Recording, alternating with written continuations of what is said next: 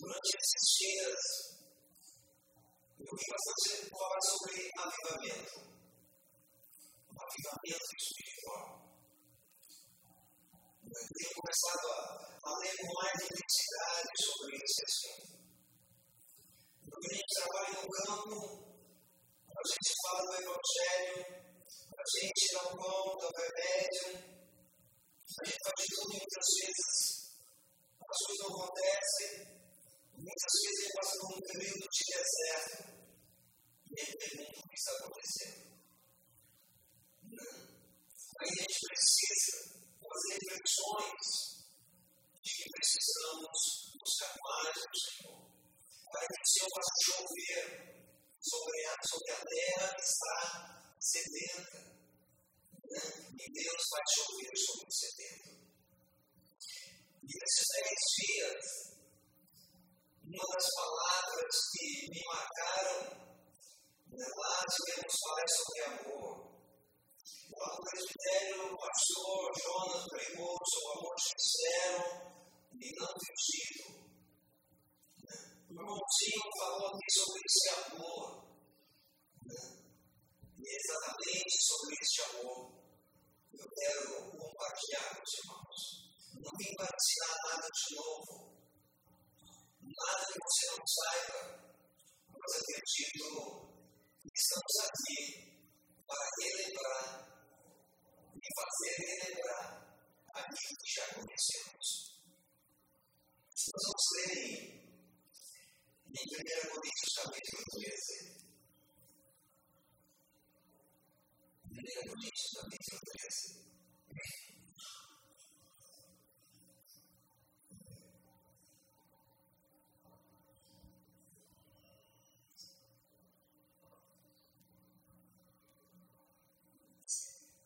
Faça que os irmãos acompanhem.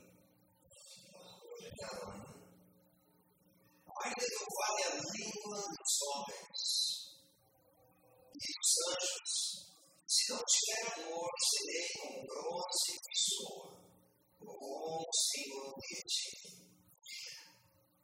Ainda que eu tenha o dom de profetizar e conheça todos os mistérios e toda a ciência, ainda que eu tenha tamanha fé, a ponto de, transportar montes, se não tiver amor, nada serei. E ainda que eu distribua todos os meus bens entre os pobres, e ainda que entregue meu próprio corpo para ser queimado, se não tiver amor, nada disso me aproveitará. O amor é paciente, é benigno.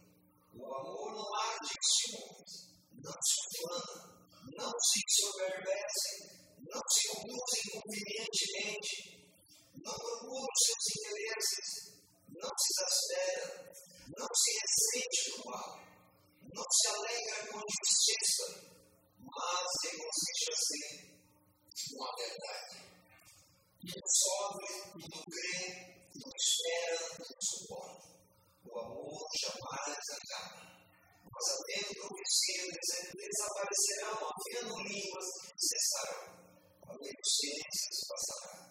Porque em parte conhecemos, em parte profetizamos. Quando, porém, vier o que é perfeito, então o que é em parte será aniquilado. Quando eu era menino, falava como menino sentia como menino, pensava como menino. Não cheguei a ser homem, desisti das coisas próprias menino. Porque agora vemos como um espelho, obscuramente, então veremos face a face. Agora conheço em parte, então conhecerei como também sou conhecido. Agora, pois, permanecem a fé, a esperança e o amor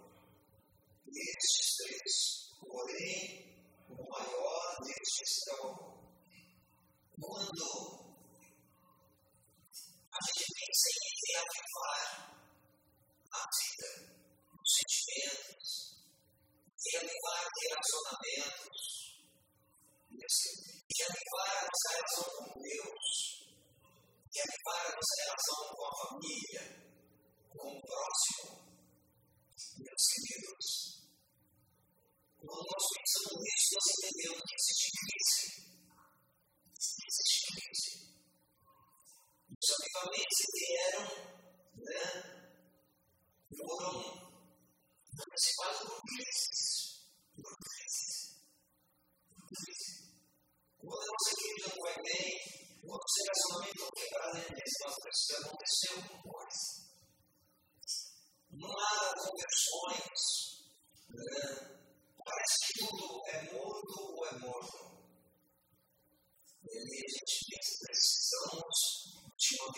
avivamento espiritual. O texto nós acabamos de ler, Paulo fala sobre o fruto do Espírito, que é o amor. A igreja era uma igreja, é só uma igreja avivada. Era uma igreja cheia de dons. Era uma igreja que visitava o sobrenatural. Era uma igreja, Que tinha dons, mas não era espiritual. Buscava os dons, mas não buscava o fruto do Espírito. Era uma igreja cheia de talentos, de habilidades, mas era uma igreja confiante. Era uma igreja dividida. Era uma igreja de grupos. Era uma igreja onde prevalecia a imoralidade. A igreja de Corinto prevalecia o ressentimento.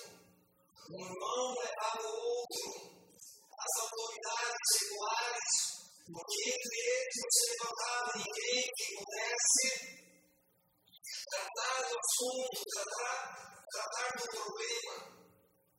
O que faltava para essa igreja? Um avivamento espiritual. E quando pensamos em avivamento, pensamos que vamos nos encher de uma força sobrenatural que vai nos fazer dar a capacidade de mover as montanhas, de mover o coração das pessoas. Mas o avivamento começa, e começa em mim, começa em você, começa na nossa igreja. O avivamento ele vem, em primeiro lugar, para mover as nossas vidas. Começa nos líderes da igreja passa para os membros da igreja e depois passa para aqueles que convivem com a igreja quando nós tratamos de missões. Meus queridos, e creio que nós precisamos buscar um avivamento para resgatar o amor cristão dentro do nosso coração. O amor cristão. Resgatar esse avivamento a igreja de Éfeso era uma igreja onde tudo era correto, as doutrinas, combatia os erros, mas ela havia perdido o seu primeiro amor. Mas a igreja de Laodiceia era uma igreja rica, era uma igreja com a sua autossuficiência, nada lhe faltava, nem dinheiro, nem estrutura, mas era uma igreja morta e precisava de, uma, de um avivamento. Nós precisamos resgatar esse amor, esse amor que tem dimensões verticais, o amor por Deus. A sua paixão por Deus, seu amor por Deus? Amarás o Senhor teu Deus de todo o teu coração. Não terás outros deuses diante de mim. Porque Deus ocupa o primeiro lugar.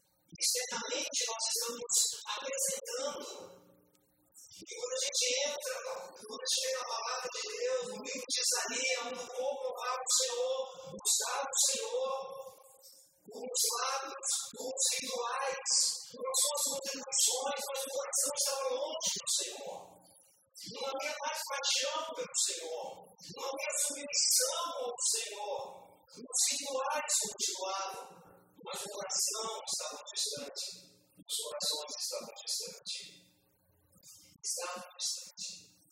Ainda que eu fale a língua dos homens e dos anjos, se não tiver amor, serei como um bronze que soa e como um símbolo repetido. Ainda que eu tenha o dom de profetizar e conheça todos os mistérios e toda a ciência, ainda que eu tenha tamanha fé a ponto de transportar monte, se não tiver amor, nada serei. Ainda que eu tenha todos com toda a capacidade de profetizar, de fazer milagres de justiça, eu nada serei. Se não existir amor, não existe significância diante de Deus. Não existe significância diante de Deus. Não existe. Esse amor, o valor, o nosso valor, se dissolve. O sem amor torna a pessoa querido, o verso 3 diz que a realização sem amor não traz ganhos.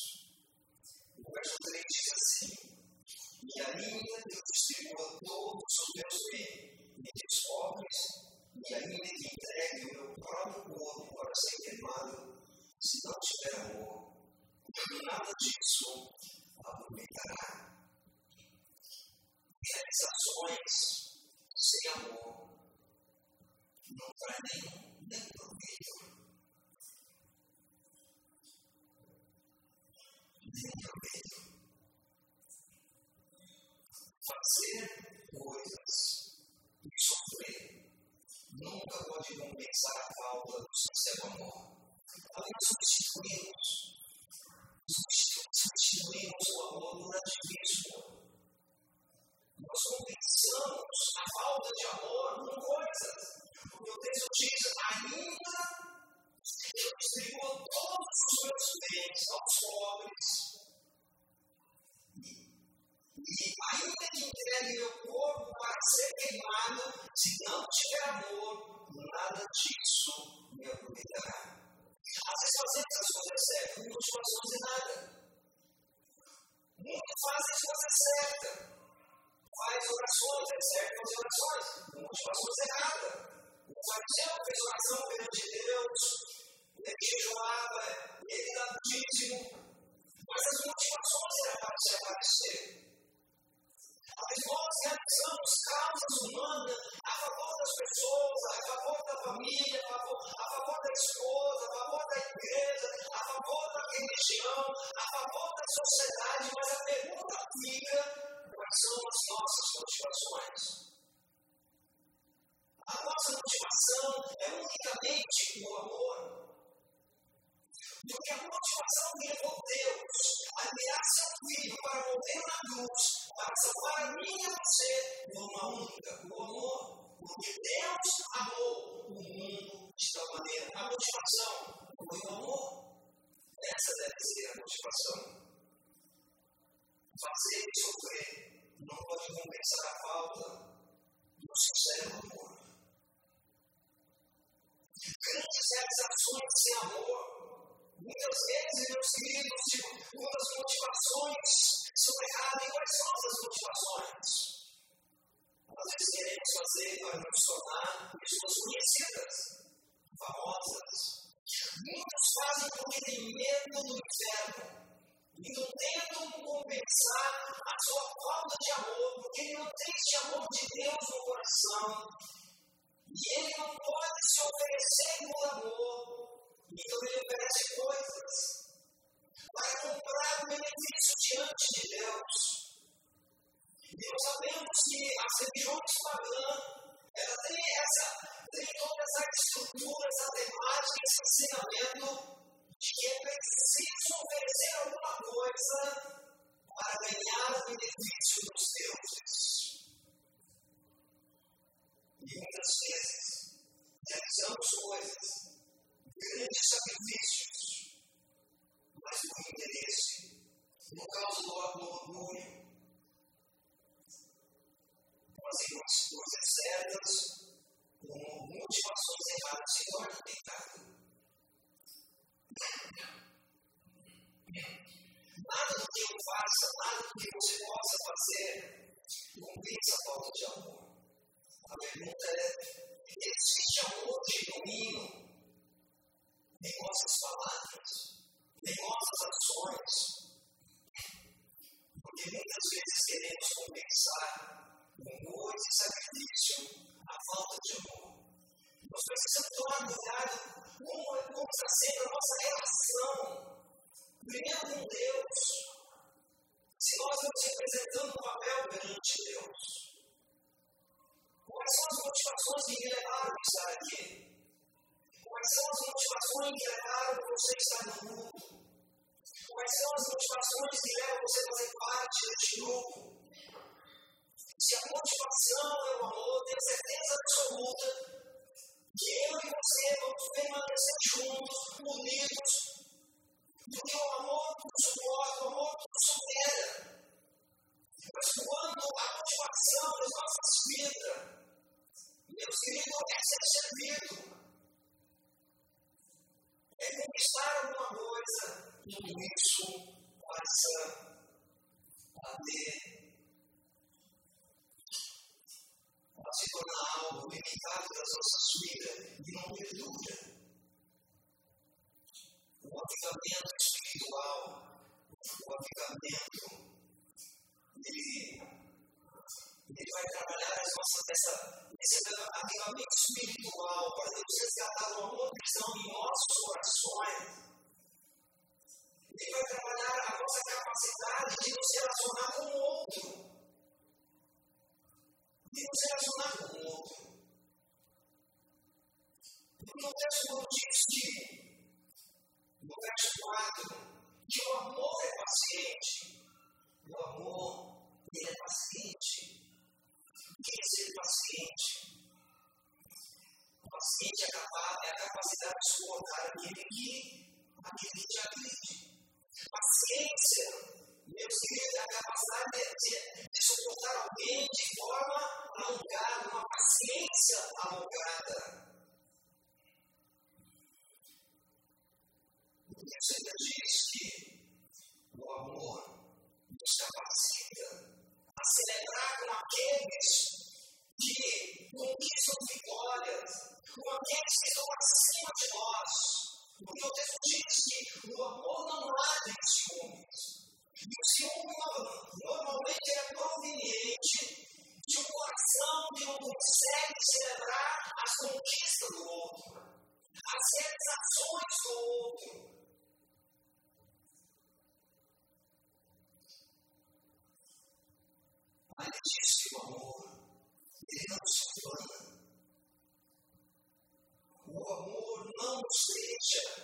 meus queridos, viver uma vida de vaidade, uma vida de aparência.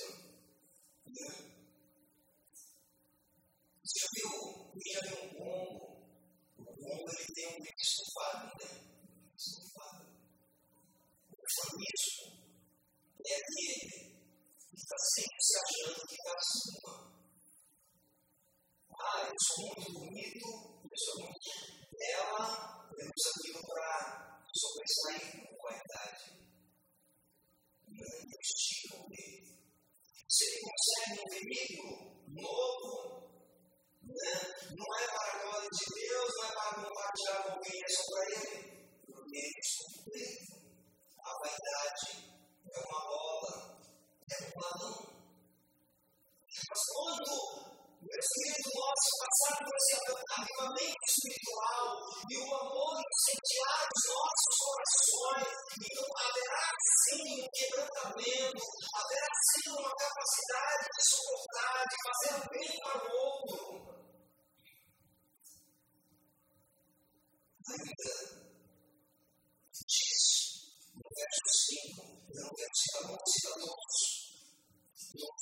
Aqui fala assim, verso 5 não procura os seus interesses.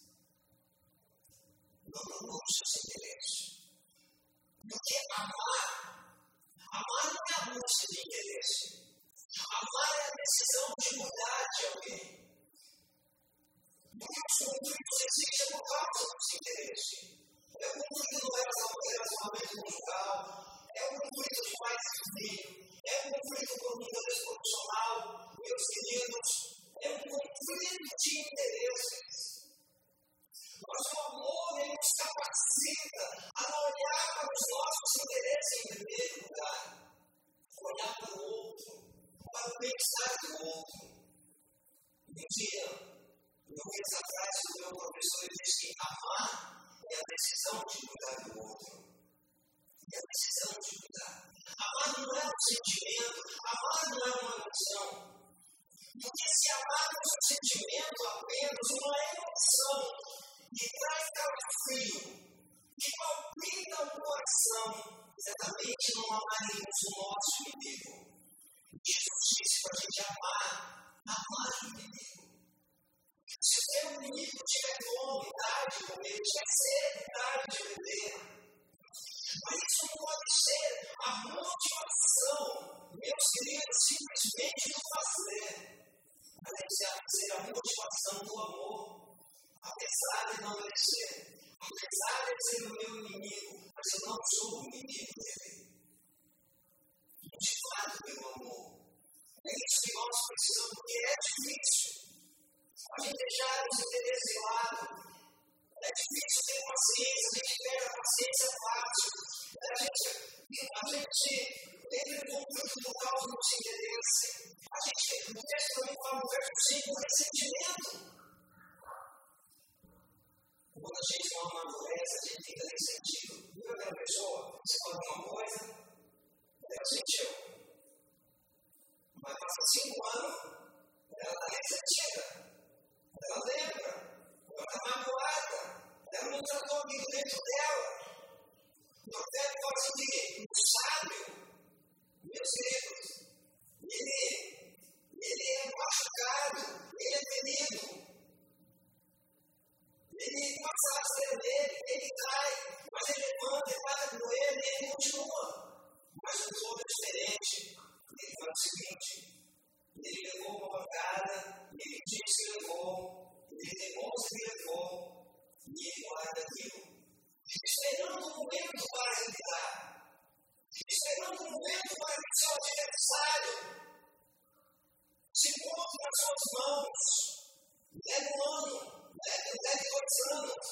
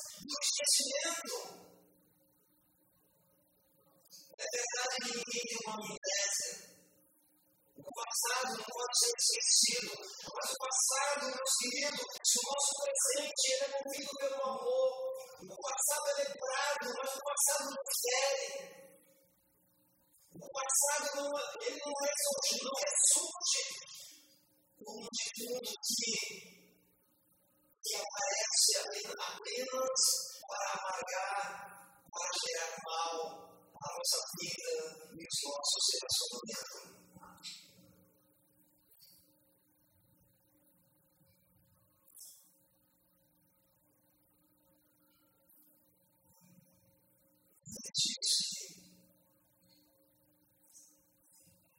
não viver para si mesmo.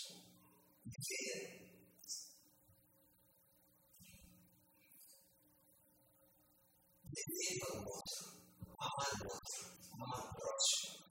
Porque a nossa relação de amor é vertical com Deus. Sua oração com Deus. Seu maior amor. Qual é o seu maior amor? É Deus. Ele é o Senhor. O Senhor da minha vida. Eu amo Ele. Ele é tudo para mim. Agora amar as pessoas. Não manifestar o amor de Deus nas pessoas. Isso aí não aparece na Maui. Quando ele olha, ele fala Ele o maior missionário, missionário do Brasil, que trabalhou na África e trabalha na Amazônia. E ele chegou para a Amazônia, chegou no meio das tribos. Ele não. Na hora de dormir, não havia lugar para ele dormir lá no, no acampamento das tribos. Tinha muita gente. Nem no meio lá do primeiro Aí eles falaram, ah, tem um cantinho na beira da mata, você pode armar sua rede. Aí ele armou a rede, disse que à noite ele ouviu um barulho embaixo da, embaixo da rede. Né? Aí eles colocou a luz, era uma flor que estava agitada pelo vento. Aí ele não contemplou a natureza. Depois ele disse que, lá na madrugada, houve um barulho.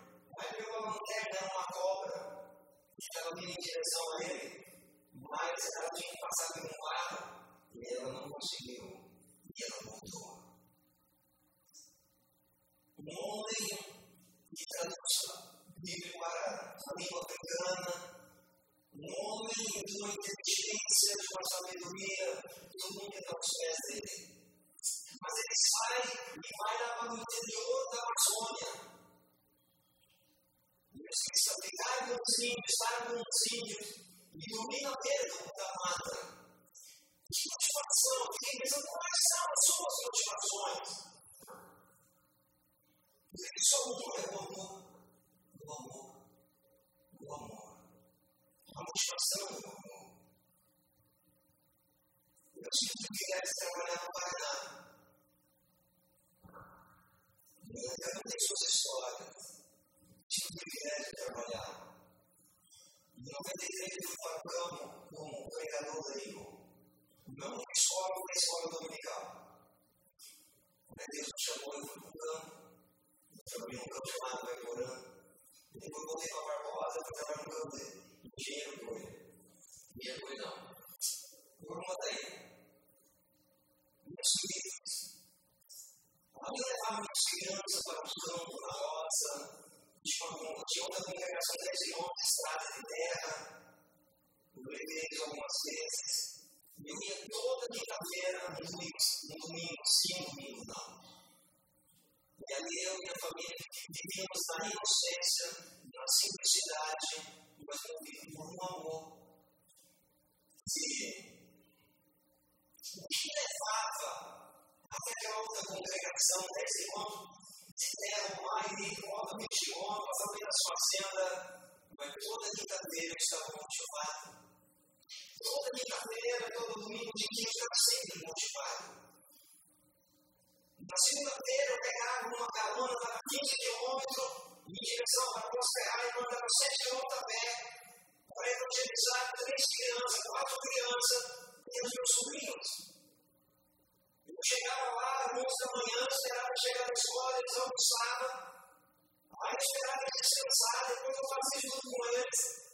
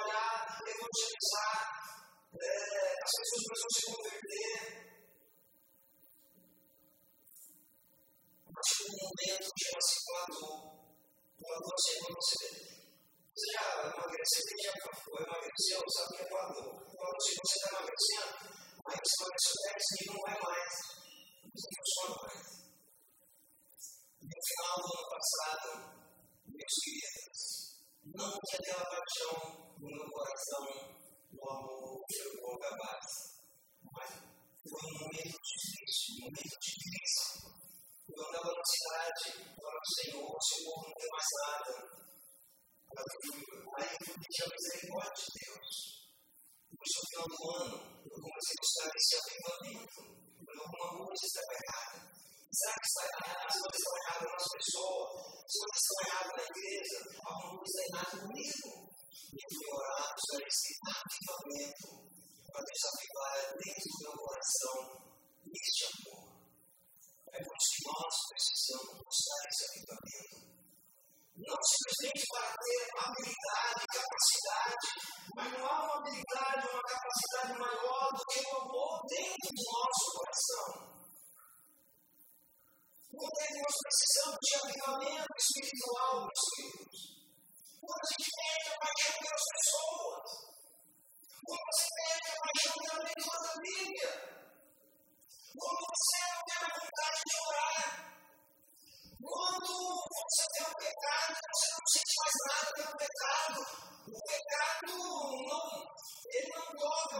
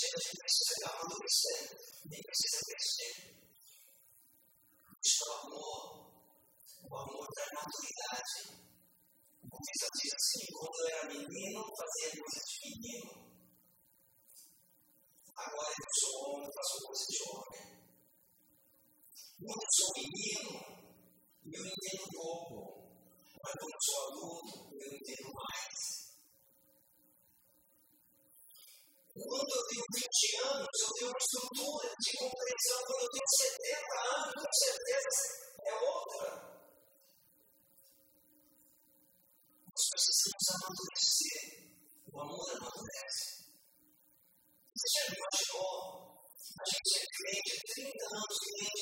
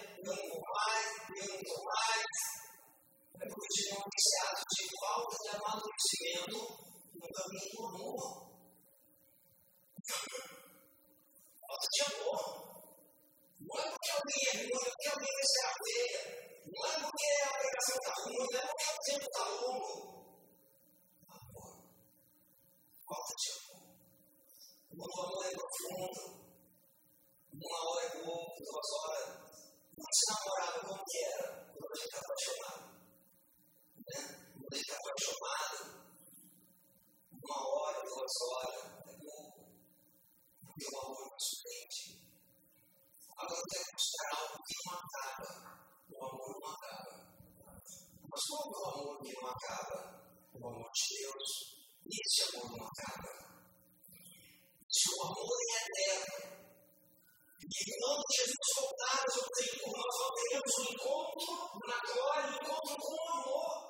Porque Deus é amor. E haveremos de viver uma comunidade de amor. Que a nossa relação de amor nos dê a capacidade de nos desprender das coisas. Das coisas que estão dentro do nosso coração que representam um ídolo e um Deus. Que pode ser coisa, que pode ser dinheiro, que pode ser pessoas, e nós possamos, meus queridos, amadurecer o amor para que nós possamos dedicar mais tempo para as pessoas, mais desprendimento das coisas para as pessoas, e para que nós possamos um tem um encontro com amor de onde nos amor da eternidade, onde haveremos de ver no céu e na nova terra, com um amor, porque o amor é eterno.